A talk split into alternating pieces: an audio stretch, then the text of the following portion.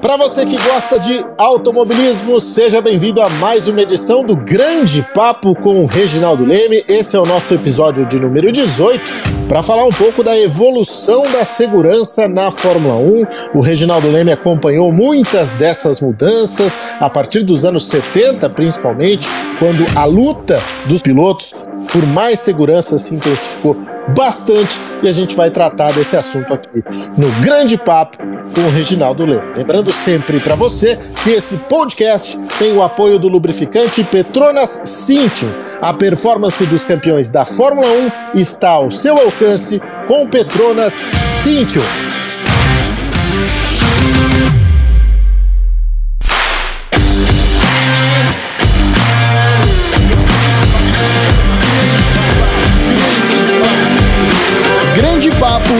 Reginaldo Leme. Apresentação: Tiago Mendonça. Oferecimento: Petrona Cintium.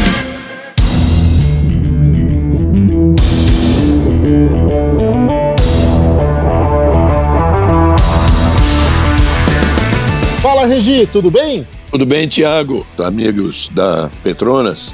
Vamos lá, mais um bate-papo e esse assunto é muito importante, principalmente depois daquele terrível acidente que a gente viu né, do chinês Guan Zhou em Silverstone. Tenho certeza que em casa todo mundo se assustou demais e depois, graças a Deus, todo mundo também sentiu o alívio de ver que ele estava ali dentro de um cockpit intacto, né? Apesar de numa posição em que nem sequer ele conseguia sair no, de tão apertado. É, foi inacreditável, né? Ele teve o carro arrastado ali de ponta cabeça por toda a reta de Silverstone. Aí a gente tem aquela curva de alta para direita que ele não fez, foi direto para a barreira de pneus, né? E ficou preso ali no vão entre a arquibancada e a pista. O que mais chamou a atenção, Regi, foi que o Santo Antônio, que é aquela parte que fica acima da cabeça do piloto, exatamente para proteger num momento de impacto como esse, no momento de capotagem, o Santo Antônio foi destruído. Então o que acabou salvando a vida do Guan Yu Zhou foi exatamente o halo. O halo, que é aquele dispositivo que vai também em cima da cabeça do piloto, mas que foi introduzido em 2018, né, para uh, criar aí uma barreira um pouco mais forte é, entre o piloto e eventuais é, um pneu que pode se soltar e pode atingi-lo, enfim, mesmo uma capotagem como essa.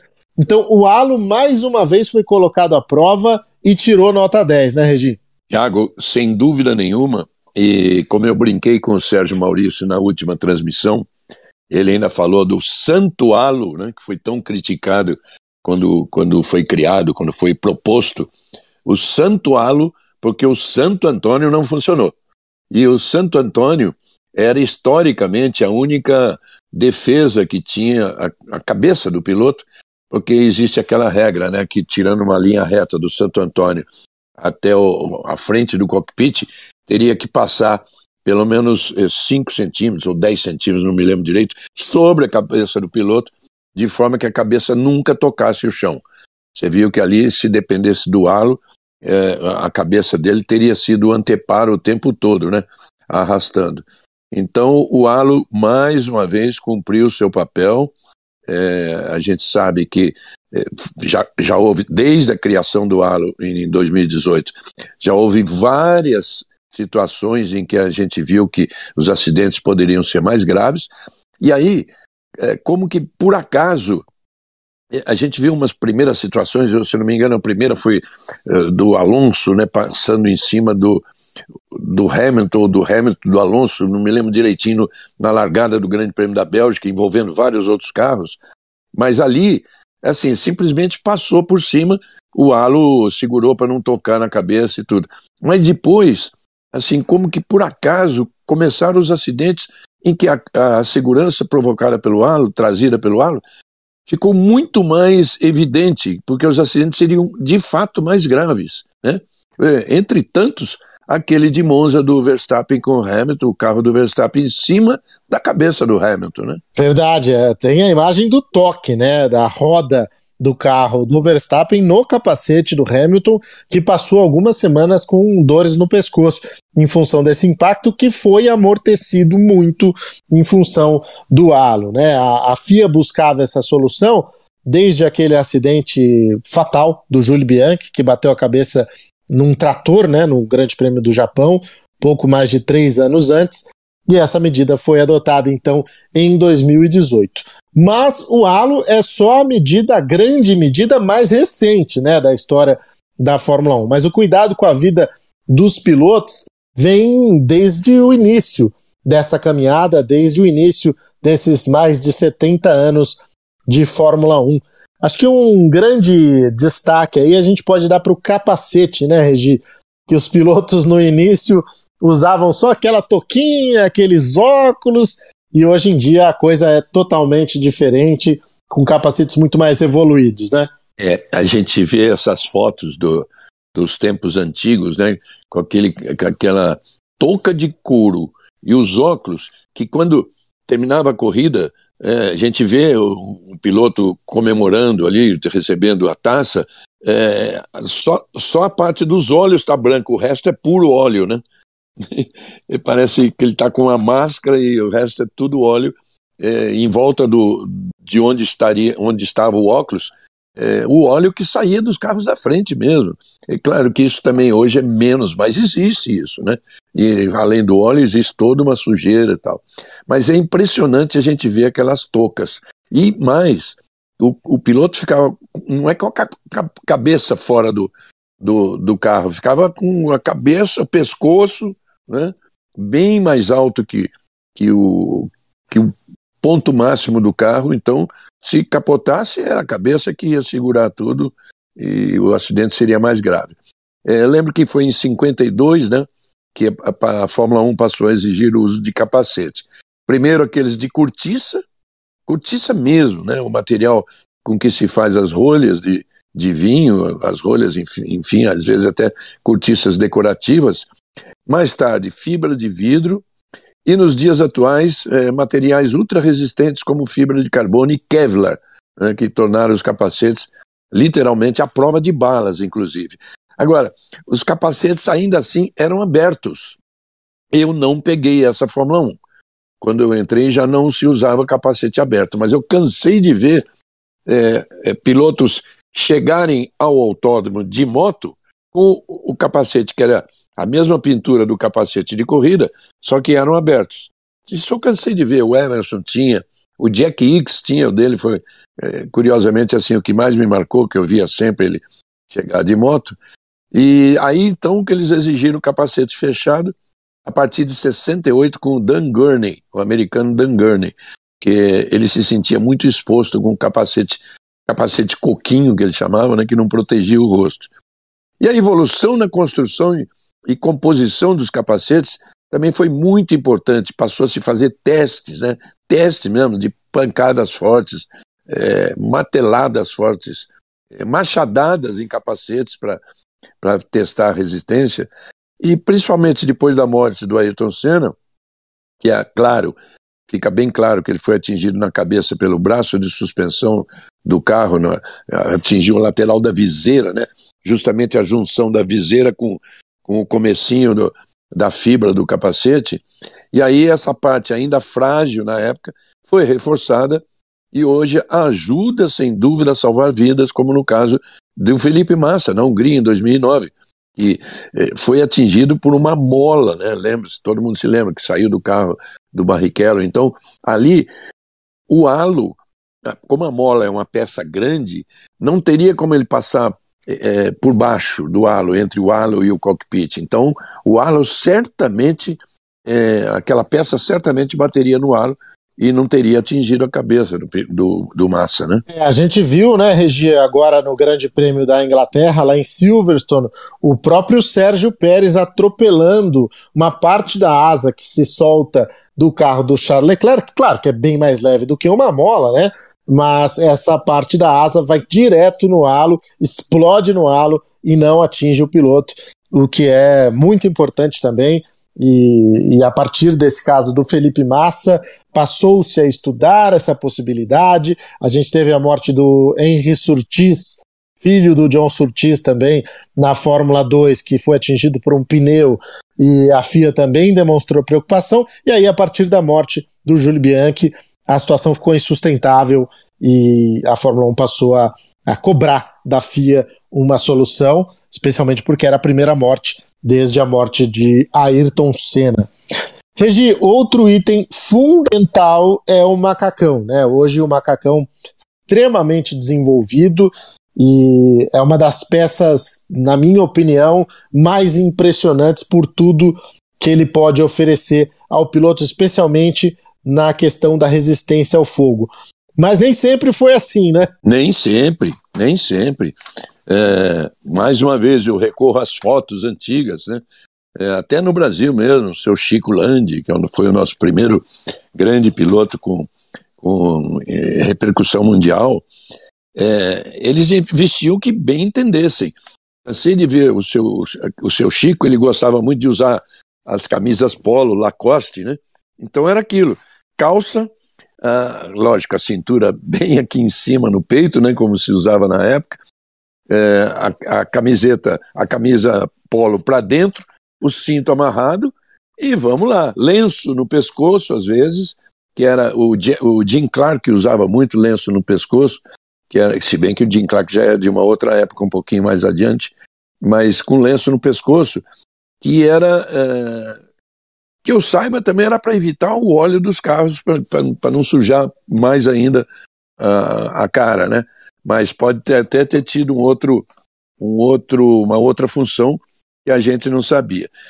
Que eu saiba, Tiago, foi em, em, 70, em 63, 63, por isso que eu citei o Jim Clark, que era a época dele, é que a FIA determinou que todos deveriam usar macacões, né?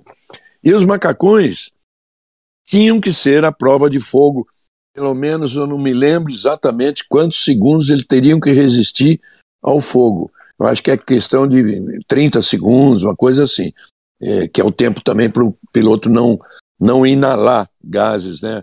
Mais do que, mais do que é, o, o corpo humano permite. E nessa época já estava vigente a regra que exigia que o piloto se apresentasse também em condições físicas, porque surgiu a regra de, de obrigatoriedade em o piloto deixar o cockpit no máximo seis segundos em caso de risco. Assisti vários testes disso. Foi uma época em que o Grande Prêmio do Brasil inaugurava o campeonato e no Rio de Janeiro, é, um dos dias foi todo ele utilizado para os testes dos pilotos tentando sair. E era, era até engraçado, né? Como alguns conseguiam até abaixo de seis segundos e outros demoraram muito para conseguir, para treinar bastante isso para conseguir sair. Foram essas mudanças que contribuíram assim enormemente no acidente, naquele incrível acidente do Roman, Roman Grosjean em 2020 no Bahrein. Né? Imagine para ele conseguir sair do fogo do carro em chamas sem ferimento grave.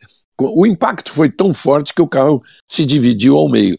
E depois a gente vê nas fotos o halo, quando o carro atravessou uma das lâminas de guarda-reio, atravessou duas, na verdade, você vê que o halo corta a lâmina.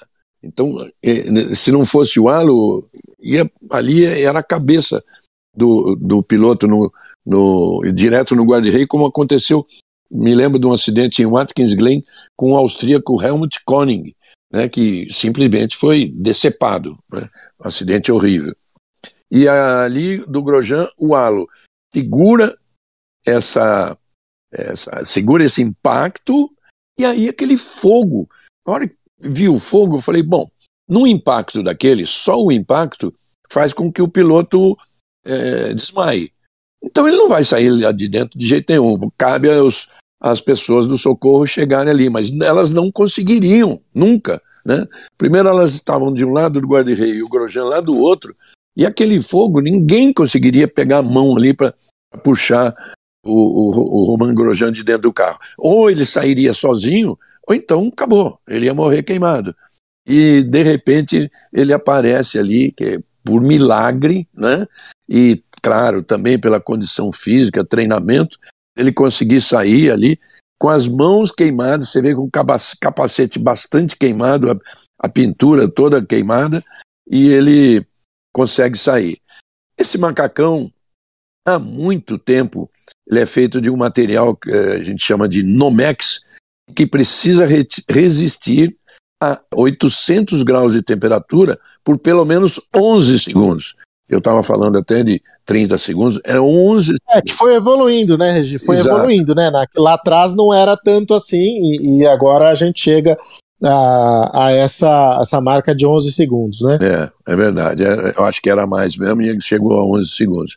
E para não tirar a sensibilidade das mãos do piloto, as luvas não tinham tamanha exigência e o Grosjean sofreu queimaduras, lógico. As luvas é uma coisa que você não pode tirar a sensibilidade. Você, é, ela tem que proteger, mas enfim, você tem que sentir o, o volante, né? Então não, não é de couro, é essencial que não seja de couro, as coisas todas. E a FIA, depois, é, ela deseja introduzir luvas com um segundo e meio a mais de resistência ao fogo, é, ou seria 13 segundos e meio. Mas antes disso, ela introduziu e tirou, agora esse ano do regulamento, eu não entendi ainda bem porquê, mas claro que tem uma explicação é, pelos médicos da FIA, aquela luva que, em caso de acidente, ela faz uma leitura é, de todo o estado, o estado clínico do piloto, né? temperatura, é, pulsação, tá? para quando os médicos chegarem, eles saberem em, que, em que estado eles vão encontrar o piloto para tentar retirar do carro. Eu achava que isso ia resistir e ia continuar, mas eu não sei porque esse ano eles tiraram, né, Tiago? É, o que eu ouvi, Regi, é, de muita gente é que houve uma resistência grande por parte dos próprios pilotos em relação ao acesso a essas informações e acabam mostrando também quem está nervoso em determinado momento é, ou não e, e, pode ser utilizado contra o cara por parte de outras equipes que tenham acesso a isso. Claro que é um absurdo é. você pensar nisso quando é uma questão de segurança, mas conhecendo o nível de competitividade da Fórmula 1 é. e como esses caras pensam, você começa realmente a acreditar nesse tipo de teoria. Então, é isso que eu ouvi e eu não acho difícil que tenha sido essa resistência das equipes e dos pilotos que tenha provocado essa desistência, não. Agora, Regi, essa coisa de deixar o cockpit em seis segundos é impressionante porque o carro de Fórmula 1 é um cockpit extremamente apertado, o piloto tem ali o cinto é, de seis pontas que ele precisa é, soltar para poder sair, ele tem toda a proteção lateral também da cabeça, então é impressionante. Se você tentar na garagem sair do seu carro em seis segundos já é difícil, imagine num carro de Fórmula 1.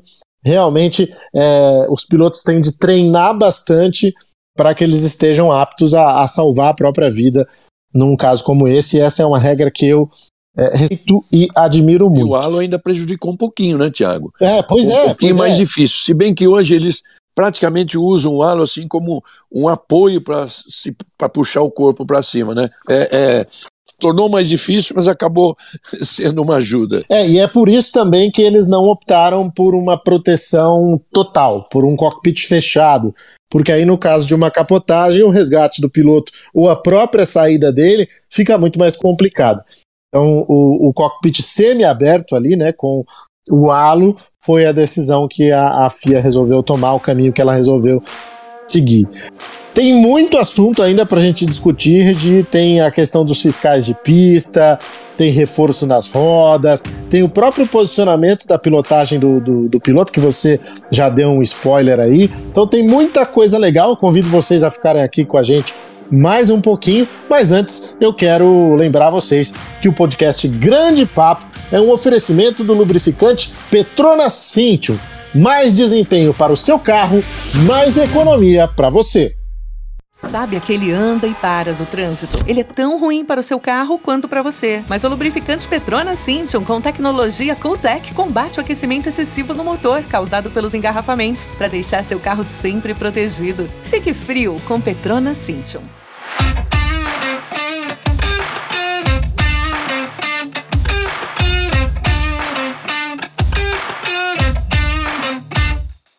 Regi, seguindo aqui com o nosso papo, eu acho que uma das decisões também mais importantes da história do automobilismo e da Fórmula 1 foi a introdução da célula de sobrevivência, né? O que, que é essa célula de sobrevivência para quem não conhece exatamente as regras do esporte, né? E para quem já conhece, aí explica para a gente um pouco do que você já viu uh, no esporte em que isso foi fundamental. É, a célula de sobrevivência, na verdade, é o interior de um cockpit do carro, né? Então, a construção, o material, é, toda a estrutura, ela é, foi pensada, projetada para que em qualquer parte do carro pudesse se, se deformar, né, para deformar significa absorver o impacto, mas lá o, o cockpit se manter absolutamente intacto, in, in, inteiro. E é isso que a gente viu em vários acidentes, vários. A partir de 1980, que essa célula de sobrevivência foi aprimorada, foi introduzida e aprimorada ao longo de décadas, né? É, a gente se vê que aí você vai falar assim, mas foi introduzida em 80 e o, e o Ayrton Senna morreu em 94.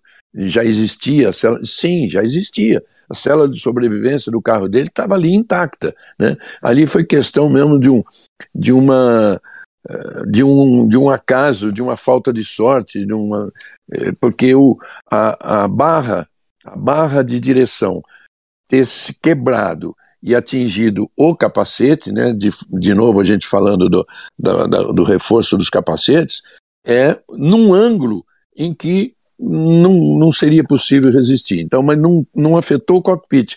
A gente viu, é, mesmo no, no dia anterior, com a morte do Roland Ratzenberger, você viu que o cockpit se manteve intacto. Né? É, ele morreu pela, pela, pela violência do impacto, aquela coisa toda, e não tinha o apoio de cabeça. Não tinha ainda o apoio de cabeça, que é aquela peça lateral que, quando os pilotos saem do cockpit, eles é, é uma primeira coisa que eles tiram para facilitar, inclusive, sair. E é, para o Senna, provavelmente, não, certamente não, não teria influência nenhuma. Talvez para o Roland Ratzenberg, sim, talvez. Né? Porque a gente vê que depois da batida o pescoço dele cai assim quase que para fora do cockpit, então é, talvez aquela, aquela, aquele apoio lateral tivesse sido é, significativo. Mas o, enfim, a célula de sobrevivência, como o próprio nome diz, é, é uma cápsula indestrutível, né? uma cápsula mesmo, é, como, como se costuma chamar na, na, na, avia, na aviação a jato, na aviação de guerra, né? aviação de combate, enquanto o restante do carro absorve o impacto. E então ele se deforma para dissipar a energia e o piloto segue protegido dentro do carro. A gente vê assim, puxa vida, mas o carro ficou destruído. O carro do, do Robert Kubica é um negócio impressionante, né? Desde a bat primeira batida, que foi de um lado do guarda-reio, até ele atravessar a pista toda, capotando para ir bater do outro lado, não sobrou nada do carro, não sobrou nada do carro e o, e, e o cockpit mesmo, com, com ele lá dentro, ficou numa posição vertical, assim, ele apoiado totalmente de lado. E quando todo mundo percebeu que ele estava absolutamente tranquilo ali dentro, tranquilo, tranquilo é meio difícil, mas é, ele tá, devia estar tá assustado pra caramba para saber assim, meu Deus, o que aconteceu e onde eu tô né, depois de todas aquelas capotadas. Né? Exato. Mas exato. Eh, todo mundo percebeu que ele estava vivo e aparentemente sem ferimento, como foi o caso mesmo.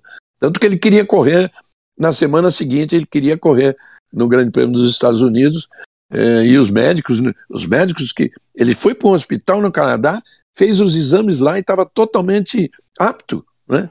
Mas os médicos acharam prudente não deixá-lo correr. É, coincidentemente, por causa disso, foi a corrida em que estreou o Sebastian Vettel, né?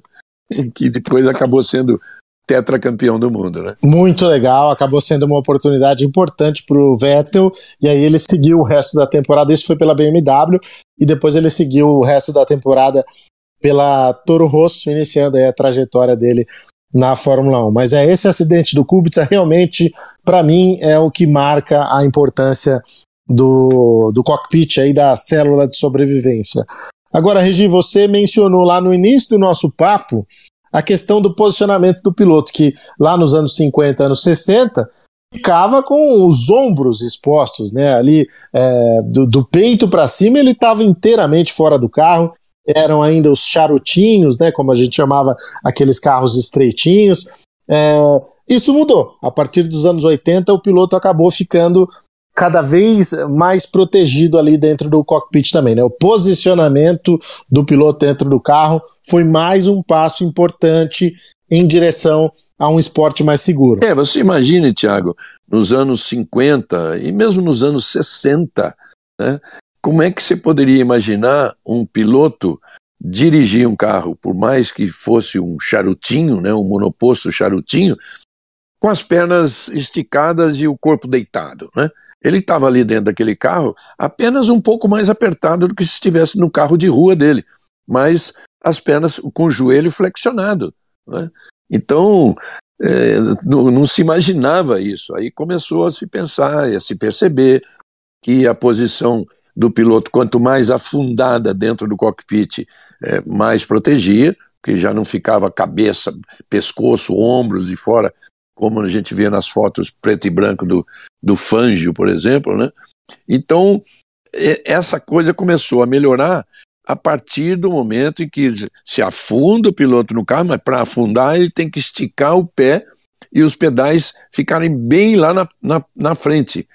E com uma, uma, uma exigência interessante, que foi posterior também, que uh, o eixo, é, o piloto, os pés do piloto, os pedais, ficariam atrás do eixo dianteiro, porque isso também protegeria as pernas em caso de impactos frontais. Vou lembrar para vocês o acidente que a gente só viu também por, por filme, né, por filmagens, é, do Jochen Rindt em Monza.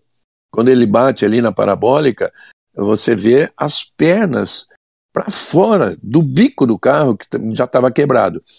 Bem que, nesse caso do Rindt, existe aí uma, uma afirmação de muita gente de que ele estava com o cinto mal amarrado. Né, que o corpo só foi para frente com o impacto porque o cinto estava. Não que ele tenha se soltado, mas estava tava frouxo. E, e o cinto é uma coisa assim, impressionante o que aquilo é apertado. Impressionante. É, eu tive até uma experiência de entrar dentro de um carro de Fórmula 1 para dar umas voltas lá na França, uma coisa promocional, que a gente andava bem devagar, cheio de barreiras na frente e tudo. Mas quando o mecânico começou a me apertar dentro do carro, ele apertou de tal forma que doía aqui a clavícula, doía, doía. Aí eu falei para ele, ele falou: não, é, aguenta a mão que você vai me agradecer quando o carro estiver em movimento. Só que, além disso que ele falou, ele ainda veio, se sentou é, no bico do carro de frente para mim, pegou as duas mãos no cinto e apertou bem mais ainda e saiu dali e falou: vai embora. Cara, é, é, e é verdade. É, ele falou, quando ele falou que você vai me agradecer na primeira freada. Porque a coisa que mais impressiona num carro de Fórmula 1, já dizia isso o Piquet, é a freada. Tanto que uma vez ele até brincou com um fiscal no Rio, um fiscal amigo dele, e, na saída do boxe, o fiscal estava fazendo um sinal, então ele acelerou para cima do fiscal e freou. E o fiscal pulou. Essas coisas de Nelson Piquet, né? E o fiscal pulou rapidamente fora, porque nenhum ser humano que estiver fora do carro, que não for um piloto de Fórmula 1, vai ter a ideia da capacidade de frenagem que tem esse carro. Então, quando eu aí e a primeira freada minha, se eu não tivesse super amarrado, cara, eu ia ou o cinto ia se romper, qualquer coisa com a força do uh, com, com a força que o meu peso fez em cima do cinto, né, jogando o jogando o, o corpo para frente, né, na hora da freada, faz aquele movimento para frente. E aí eu percebi que tem de fato ser muito, muito, muito apertado. Então, a partir desse, desse essa posição dos, dos pilotos mais deitados, a construção dos carros também mudou completamente. E, e aí a posição da pilotagem foi sendo adaptada às necessidades da segurança. É possível notar que os pilotos passam a guiar como se estivessem literalmente deitados, né? que hoje, ainda hoje é assim, parece que até um pouco mais deitado do que era. Né? É, e cada vez mais, cada vez mais. Você pergunta assim, mas e a visão é, do piloto na frente? Não, cara. A visão do piloto na frente, ele não vê o, o, a frente do carro. Ele não vê. Ele, ele também não precisa ver. Ele tem uma sensibilidade tal que ele sabe o quanto tem é, à frente dele, e deve ter coisa de um metro e meio, à frente dele, à frente do cockpit, tem um metro e meio.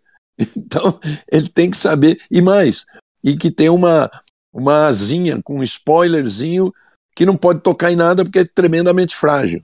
Então, isso vai da sensibilidade dele, é, arriscar tudo que pode, mas sem tocar aquilo. E você pode ter a exata noção de como é isso se você procurar aí no YouTube da Fórmula 1, aquelas imagens da câmera que vai dentro do é. capacete do piloto. Eles posicionam ali uma microcâmera é, atrás da viseira e você tem a exata noção da, da visão que o piloto tem dentro do carro, que é realmente um negócio impressionante. Regi, você estreou na Fórmula 1 nos anos 70, né? Exatamente quando muitas das mudanças foram implementadas. E fora do carro a gente também teve mudanças importantes, né?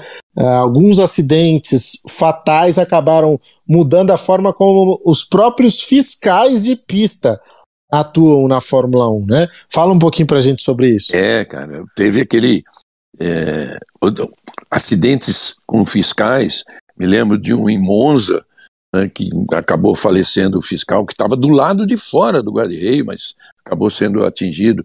Se eu não me engano, era o carro do Frentzen, se eu não me engano. É, e o, Exato. É, boa.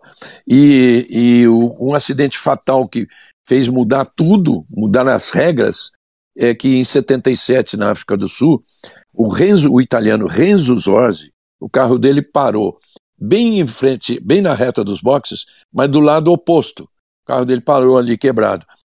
E olha só a, a falta de preparo, porque não se exigia mesmo dos fiscais um preparo naquela época, como hoje, que se faz escola. Um fiscal frequenta cursos para ele poder ser considerado apto para fiscalizar uma corrida. Inclusive no Brasil, eu participei e assisti várias aulas dessas. E nessa da África do Sul, dois fiscais, fiscais pularam a mureta do box para ajudar o Renzo Zorzi lá do outro lado, em olhar que, se estava vindo o carro ou não. E estava vindo o carro do Tom Price. E olha só que coisa impressionante. Claro que o fiscal morreu na hora, porque o Tom Price pegou ele de cheio, só que o fiscal tinha na mão, estava carregando um extintor de incêndio, que é outro absurdo, porque esse extintor de incêndio tinha que estar com o fiscal do outro lado já da pista. Então, um extintor desse que pesa 18 quilos, na batida com, do Tom Price, o, o, o, o, extintor foi direto na cabeça dele. Aí não importa no capacete, não importa nada. Um carro numa reta, eh, naquela época, numa velocidade um pouco menor do que hoje, mas vamos lá, ah, já beirando os 300 km por hora, pega um extintor de 18 quilos, você pode imaginar o que significa essa carga na cabeça, esmagar a cabeça do piloto. E foi a partir dessa tragédia na África do Sul que a FIA passou a reforçar o controle para que os fiscais só tenham acesso ao circuito com autorização do diretor de prova. E por isso eles usam aquele jaleco com número. Então, se um fiscal fizer alguma coisa que não deva, é, de qualquer lugar da torre ou de. É, tem, tem fiscal do fiscal em vários pontos da pista, anota o número daquele, daquele sujeito e pode ter certeza, se for num treino de sexta-feira, no sábado ele já não vai trabalhar que for na corrida, na próxima corrida ele já não vai trabalhar. É, então isso passa até por, às vezes, por uma sensação de inércia, quando eles ficam apenas observando o que aconteceu. Eles são obrigados a isso. Essa, essa é a orientação de chegar a um acidente. Primeira coisa, não tocar no carro. Inclusive com o carro híbrido, tem um, um determinado tempo em que o carro ainda está eletrificado. Então, tem uma luzinha vermelha, é, atrás da cabeça do piloto. Quando essa luzinha está verde, é porque é, não está mais eletrificado, eles podem socorrer o piloto, mas sempre obedecendo a orientação do diretor de prova que fica lá na torre, um, um monte de câmera, coisa de, de 100, imagina, 100 é muito, mas coisa de 20, 30 câmeras na frente dele, então ele está vendo, tem a capacidade de dar zoom numa câmera dessa para ficar presenciando tudo é, com os olhos atentos para dar ordem para os fiscal. Essa é a orientação que eles recebem. Tem esse outro acidente da Itália que eu citei, né? É, que o, o, o, os pilotos, quando o diretor de prova de, dava a largada, antes que os últimos carros parassem no grid. É, não, esse é um outro acidente ainda que eu estou me lembrando agora, que foi o, o, do Ricardo Patrese com o Rony Peterson. E vitimou, que matou o Rony Peterson. O Patrese estava na corrida de estreia dele. Imagine, ele fez 256 largadas e durante muito tempo ele foi o recordista, superado então pelo Rubinho Barrichello, que também já foi superado pelo Kimi Raikkonen, que também já foi superado pelo Fernando Alonso. E o, o Patrese estava estreando com o carro da Arrows e ele saiu do box um pouco mais atrasado que os outros. É por isso que hoje não, é impossível isso. Você ou você vai para o grid ou você larga do box após a passagem do último carro na largada definitiva e não na largada de formação. Então ele saiu do box na largada de formação, na, na volta de formação do grid e ele, até alcançar os outros pilotos, é, evidentemente ele já estava numa velocidade maior. E não tinha, imagine, o, o, o diretor de prova, que era um, um cara local, né? não havia um diretor de prova fixo, como veio a ser o, o, o, grande Charlie Whiting, que é responsável por itens de segurança na Fórmula 1, que mudaram o esporte. Então, o Patrese, quando os caras estavam com o grid formado, o Patrese vinha chegando e foi dada a largada. Hoje a gente sabe que tem aquele sujeito que passa com a bandeira verde atrás do grid todo para dizer que está ok, né? Para então ser dada a largada. Aí não, foi dada a largada com o Patrese com o carro em movimento. Evidentemente, com o carro em movimento, ele já, já tracionou melhor e já veio numa velocidade muito maior, pegou o lado direito da grama e passou vários carros. Não, não era nem culpa dele, passou vários carros. Lá na frente ele foi atingir um carro que aí virou, atingiu o, o Hunt, o Hunt atingiu o Peterson e o carro do Peterson pegou fogo e ele morreu. Inclusive ele não morreu no dia.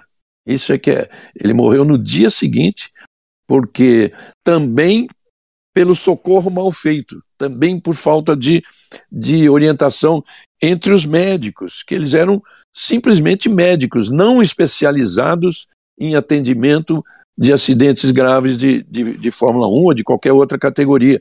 Hoje existe um, um diretor médico da FIA, que durante muito tempo foi o brasileiro Dino Altman, e existe todo um corpo médico que tem reuniões mensais lá em Paris para discutir coisas novas, é, concepções, conceitos novos.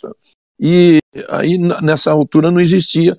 E o, o, o Peterson acabou morrendo no dia seguinte, melhor, à noite, à noite, no mesmo dia, mas bem depois do acidente, por uma falha médica quando ele foi retirado do carro, aliás, o próprio Hunt, James Hunt, que ajudou a retirá-lo do carro, ele não teve, não foi feito os cuidados necessários, não foram feitos os cuidados, tomados os cuidados necessários, porque ele aspirou, né, aquela fumaça preta e é, uma explicação médica, vou, vou, dar de uma forma simplificada que eu ouvi na época deles, é,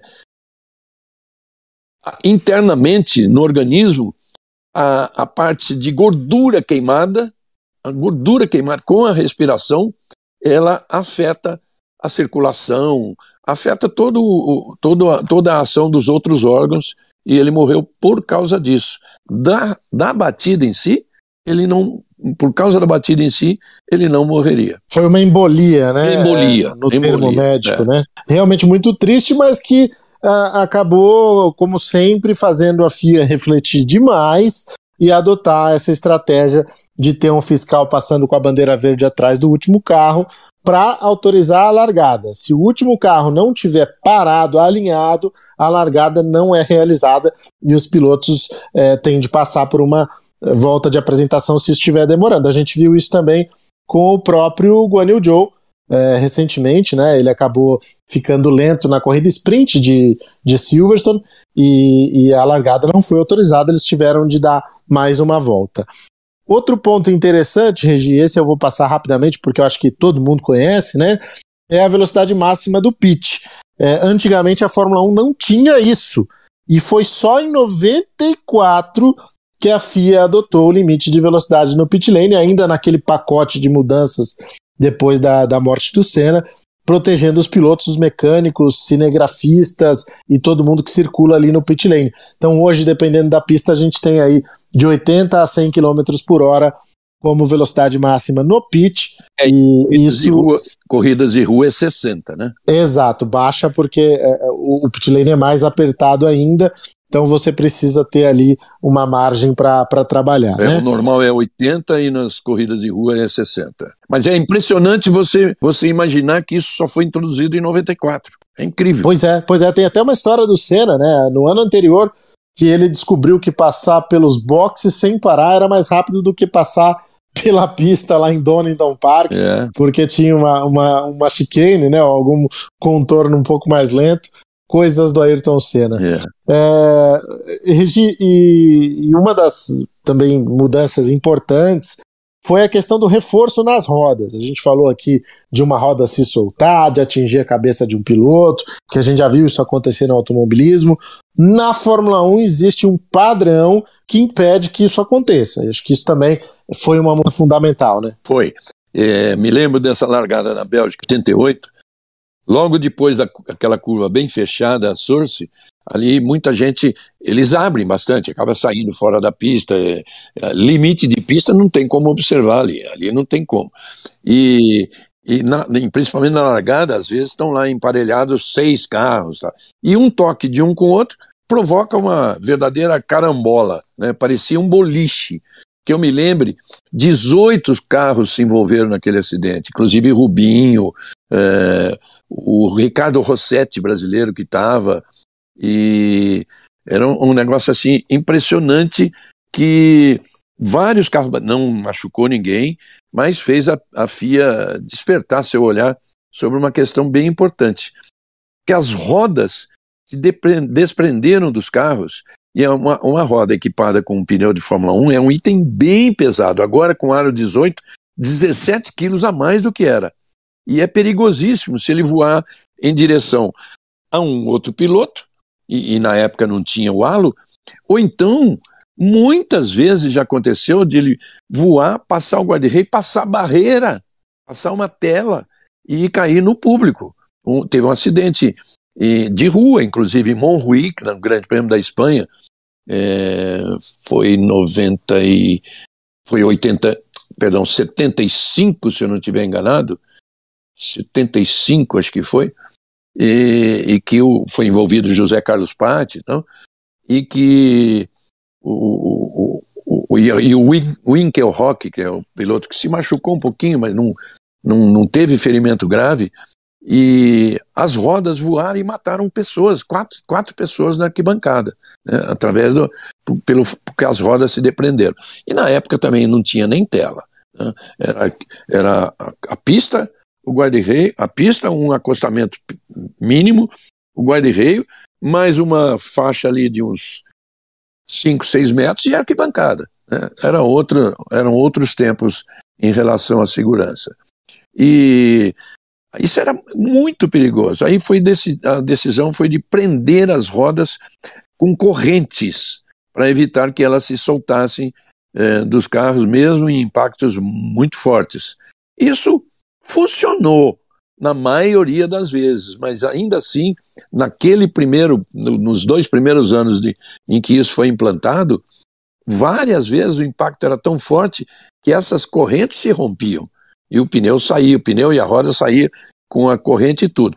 Evidentemente que para é, ser um esforço para romper uh, a, a, a corrente muito pesada, muito forte, muito resistente, também a roda já saía com uma velocidade menor.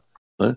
Então, de qualquer forma, ela funcionou. É, eu entrevistei o Gil de Ferrão uma vez, Regi, bicampeão das 500 milhas de Indianápolis, é, bicampeão da Indy, na verdade, e campeão das 500 milhas de Indianápolis, e ele falava exatamente que a segurança não é um lugar onde você chega, você vai construindo ela ao longo do tempo. Então, é, realmente, ainda que não seja num primeiro momento o ideal ou não esteja perfeito, é, isso vai se aprimorando ao longo do tempo, e foi o que a gente viu também com essa questão das, das rodas sendo reforçadas aí para que elas não escapem dos carros em, em caso de impacto. Regi, um outro detalhe interessante que a gente precisa trazer aqui para o fã da Fórmula 1 é a questão do Hans Device, né? o Head and Neck Support, na, na sigla em inglês, que seria é, proteção para a cabeça e para o pescoço. Ela foi fundamental também para trazer mais segurança dentro do cockpit. Você citou até o acidente do Roland Ratzenberger em 94, que a questão da proteção de cabeça seria fundamental, e se ele tivesse ido ali, aliado, tivesse tido isso aliado também ao Hans Device, certamente as consequências poderiam ter sido outras. O Hans realmente revolucionou o esporte como a gente conhece, não só na Fórmula 1, né? Não só. Você quer um outro exemplo de uma morte que seria evitada se existisse o Hans? Aconteceu na Áustria com o norte-americano, o Mark Donoghue. Né? Ele bateu sem muita violência. Na época, a proteção, eh, o que fazia diminuir os carros para até chegar ao guarda-reio, diminuir a velocidade dos carros, eram telas, telas de garinheiro, telas de garinheiro e com os, uns postezinhos de madeira bem flexível que não causasse impacto e tinham várias telas em curvas um pouco mais velozes tinha cinco fileiras de telas dessa para ir diminuindo uh, uh, o impacto. Então, o Donahue passou por uma dessas, passou pela primeira, segunda, terceira, quarta e quinta e foi bater no guarda-reio, mas numa velocidade que, sinceramente, não foi suficiente para machucar. O, o, não seria suficiente para machucar. O Emerson foi num treino isso, e o Emerson parou o carro dele, foi lá conversar com o Donahue e falou, conversou normalmente com o Donahue. Ele, ele falou: não, Emo, eu estou bem. Né? O Emerson me contou isso depois. Aí nós estávamos no, no paddock quando chegou a ambulância trazendo o Donahue. E ele desceu da ambulância andando, conversando com todo mundo. Terminou a corrida, isso foi na sexta, foi no, foi no sábado. Teve a corrida, não, foi no warm-up de domingo, na época tinha o warm-up antes da corrida. Foi no armap da manhã, bem cedinho da, antes da corrida. Aí teve a corrida, enfim, nós pegamos um voo uh, no dia seguinte cedo para a Suíça.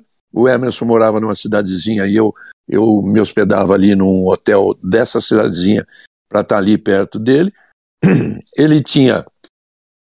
Ele estava se recuperando de um acidente que ele tinha sofrido na Holanda, né, lá atrás, era um, um tornozelo, eh, deu uma, uma torção no tornozelo forte. Ele já tinha se recuperado desse tornozelo torcido, mas ele fazia um tratamento na piscina. Ele ia todos os dias na piscina municipal de Morges, que era essa cidadezinha da Suíça, e eu ia com ele e a gente entrava na água junto, nadando. É, só que ele tinha uma professora que orientava ele nos movimentos mais corretos que ele tinha que fazer. E aí nós estamos indo para a piscina no carro dele com o rádio ligado e veio a, a, notícia pelo rádio. O Emerson ficou sabendo pelo rádio da morte do Mark Donahue no dia seguinte ao acidente. Né? Então foi, nossa, eu me lembro do, de quanto o que isso causou nele, é, uma coisa terrível. E o Hans que a gente pensa assim hoje, nossa, que dificuldade para colocar aquilo, mas os pilotos têm uma habilidade daquilo, né? põe o capacete, já põe aquilo, já tem um, um colchete que o capacete já é feito para prender ali e em, fica em volta do pescoço e ponto. Sem dúvida nenhuma teria evitado, não sei se teria evitado a morte, que pode ser por outras razões, pode ser por como foi a do Donald Hill, o simples impacto, é, a mudança o derrame cerebral que causa quando o impacto da velocidade x para zero é muito grande, né, e foi isso que matou Dona Hill, pode ser até que o Ratzenberg não resistisse a isso, mas certamente o pescoço dele não mexeria da forma como mexeu, a gente viu em cada batida de um lado, do outro, do guarda-reio, ele, o pescoço indo para um lado e para o outro, aquilo deve ter quebrado o pescoço dele, deve ter fraturado o pescoço dele. Então, o Hans é extremamente necessário e hoje a gente vê em qualquer parte do mundo. Um piloto da Stock Car não entra para fazer, não entra no carro para fazer uma volta sem o Hans. É um item obrigatório e ele foi introduzido no automobilismo americano primeiro, né? Depois da morte é do maior campeão da história da NASCAR, é verdade. Dale Earnhardt. É verdade. E aliás foi um acidente, uh, desculpem a palavra, mas estúpido, bobo, um acidente bobo. lento, bobo. Se você tiver, se você não, não, não for é muito sensível a esse tipo de imagem, procure no YouTube e você vai ver um acidente comum, muito mais leve do que se vê na NASCAR todos os dias, todos os fins de semana. E, e é isso, a questão do pescoço é que foi fatal. Ele acabou, o pescoço acabou ricocheteando, né, ali, dando uma chicoteada, balançando para frente, e isso que acabou matando o Dale Earnhardt. E hoje o Hans evita esse tipo de, de movimentos bruscos.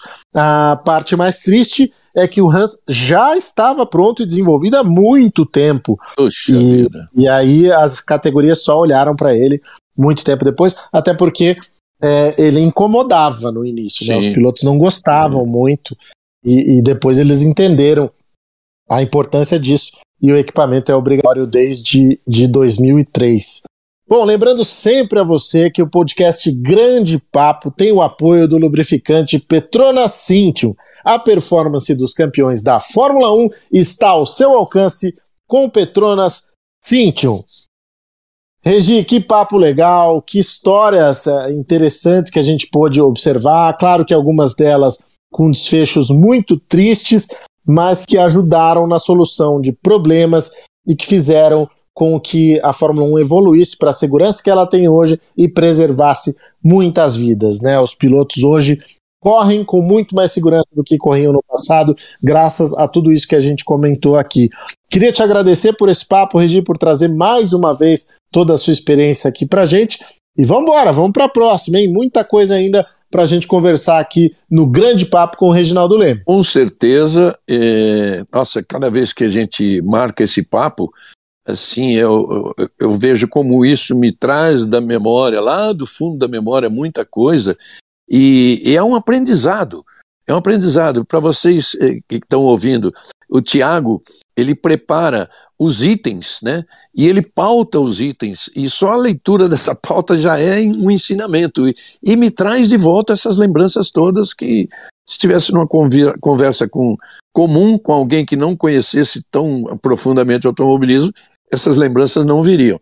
Então é muito gostoso levar esse papo assim para vocês. Muito legal. E olha, recomendo, esse é o nosso 18º episódio, se você quiser, procure na sua plataforma de áudio favorita os 17 episódios anteriores, que tem histórias sobre os pilotos brasileiros, tem histórias sobre o próprio Regi, a cobertura dele nos grandes prêmios, então tem coisa muito legal aqui, tá bom? Agradeço então ao Regi, agradeço a você e da minha parte, um grande abraço, até a próxima, tchau!